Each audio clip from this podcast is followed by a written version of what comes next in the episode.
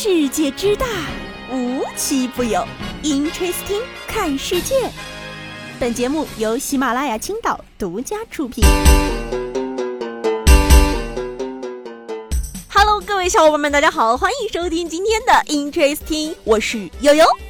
朋友们，最近你们还好吗？嗯，你倒不是你们还好吗？你们的家还好吗？哎，为什么这么说呢？最近这几天这大黄蜂刮的呀啊！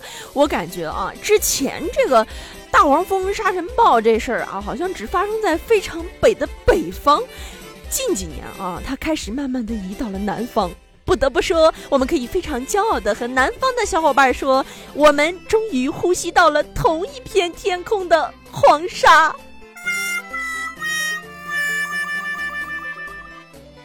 你说早上出门的时候天气还好好的，下午啊在办公正敲着键盘呢，突然就感觉呼吸困难，喉咙干，喝一口水啊，好像嚼了一口泥呢。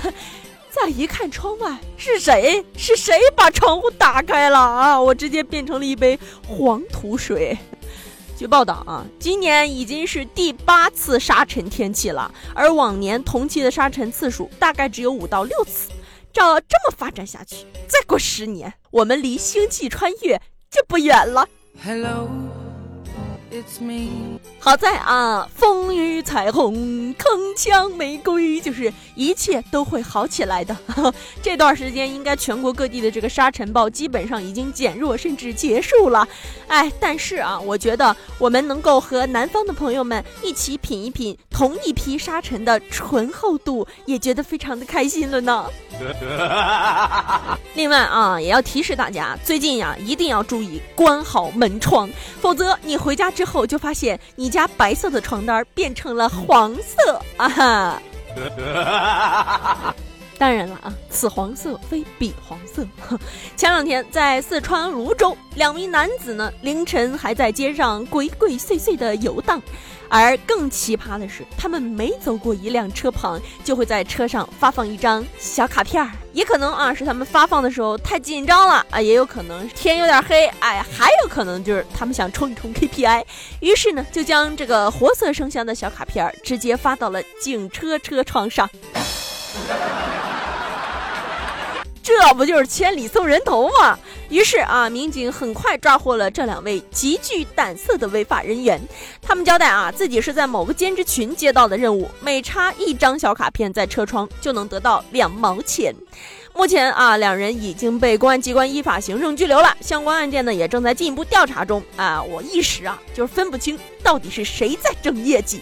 不过啊，这群人往共享单车、宾馆门缝、马路牙子撒卡片，群众被卡上网址诈骗的现象已经很久了啊！希望赶紧重视重视，把这情况给杜绝掉吧。哎，接下来呢就要给大家伙提问了哈，你们觉得啊，你们在下班之后再回复工作微信，算不算加班呢？啊，事实证明。算李女士，二零一九年的时候呢，入职了一家科技公司，在被公司辞退以后呢，李女士就提起了诉讼，要求公司赔偿她被工作占用的五百小时加班费。五百啊，五百个小时。公司方面就说了，李女士那五百个小时是负责休息日在客户群中对客户提问进行回复，不属于加班范畴。哇，好熟悉的回答呀！一审啊，法院也不出其然的驳回了李女士的请求。但是在二审的时候，法院就认为李女士在微信群回复客户信息，提供了实质的工作内容，而且明显占用了休息时间，应当认定构成加班儿。而且更惊人的来了，最终啊，法院判处公司支付李女士加班费共计三万元。我建议啊，建议作为今年十大劳动法典型案例发布并推广到全国。最后啊，再建议大家多保存一些下班时间后工作的聊天截图，希望你们用不上。但是啊，有的时候一些必要的客户信息还是要回复的，不要整的太长时间，我们也是可以接受的哈。如果你被绑架了，就眨眨眼。同样是打工，同样是社畜啊！有的人啊，一年三百六十五天都在加班；有的人呢，抽中了一年三百六十五天全薪假期。咋回事？前段时间啊，在深圳的一家公司年会上，一个男子抽中了三百六十五天全薪假期。大家伙听到这儿要问了，为什么前一段时间才办年会啊？人家这老板说了啊，因为公司的种种原因，已经三年没开年会了，今年特地把年会定在了一年初始的四月份，哈，也不算初始了啊。没想到啊，整了个大惊喜，本来以为没人会抽中。结果有人抽中了，这个男子啊，在抽到了三百六十五天全薪假期之后，简直乐得合不拢嘴啊！但好歹啊，人老板没有赖账，人家是认可这个奖项的，后期啊还会跟员工再商议是休假还是折现。反正悠悠看到这条新闻的时候，已经在想了啊，如果是我的话，我要休多少天，我要折现多少天，我要上班多少天，反正计划已经打上了，最后发现中奖的不是我。不过我觉得啊，我在这建议一下这位小伙伴，你要不还是折现吧，要不然一年之后老板就会发现公司有你没你都一样啊。哎，今天最后要跟大家伙聊的呀，相信大家最近也刷到了啊，就是最近这个淄博烧烤非常火，结果淄博烧烤还没火过劲儿呢啊，云南泼水节又来了，这班儿我是一天都上不下去了啊。不得不说啊，云南的泼水节的氛围真的是太好了，应该已经有很多人在去云南的路上了吧？柠檬树上柠檬果，柠檬树下坐着我，呃，真的羡慕了啊！而且人家是从十三号开始，云南的瑞丽放四天假过泼水节，而且还不调休。朋友们啊，跟我一起唱：五十六个兄弟姐妹是一家，啊，我们是一家。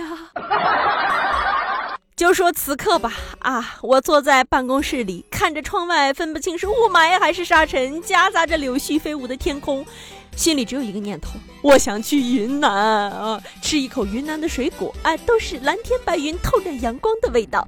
最最重要的是，面对一场公开泼水的械斗，没有赢家的狂欢大逃脱，哪个成年人可以抵挡住泼水的快乐呀？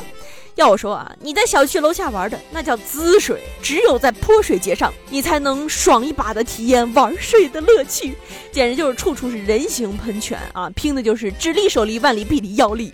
泼水节的终极奥义，我觉得就在于一个信誓旦旦啊！玩水之前放眼望去，在座的各位注定是我的手下败将啊！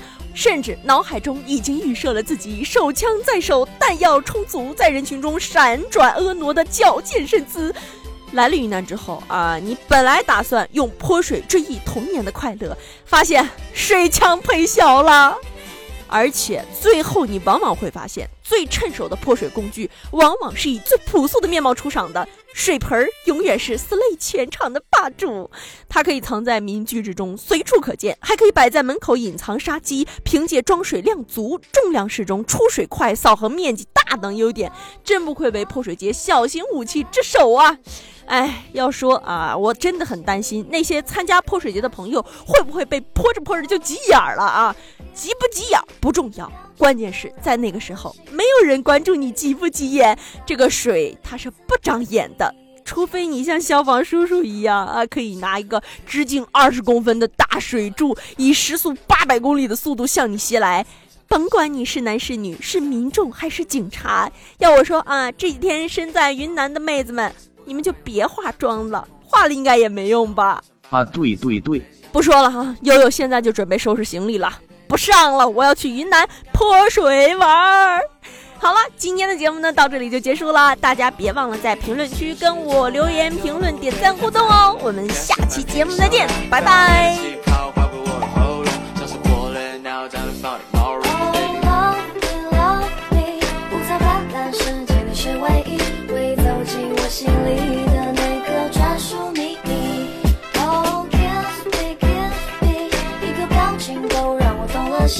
是这辈子就遇到仅此一次而已。夏天的风夹杂着气泡，是我想你的信号。皎洁的月光衬托夜的宁静，花瓣芬芳伴随路的泥泞。让我心脏跟着高脚杯的泡沫盘旋，杯中的气泡拼凑出夏日的星空。让我心脏在你身边偷偷搁浅。给我二百二十万光年的仙女星座，惊动你的美丽，从你旁边天地经过，散发的光在星河中变得淡蓝清澈，让其他女生显得黯然失色。想牵你的。手，趁，时间都还太早。带你环绕赤道漂流到了东南半岛，想去的国度我全被绕住，你梦想的全部会 make it come true，baby。是唯一，会走进我心里的那个专属秘密。Oh, kiss me, kiss me，一个表情都让我动了心，怕是这辈子就遇到仅此一次而已。Oh, love me, love me，五彩斑斓世界你是唯一，会走进我心里的那个专属秘密。Oh, kiss me, kiss me，一个表情都让我动了心，怕是这辈子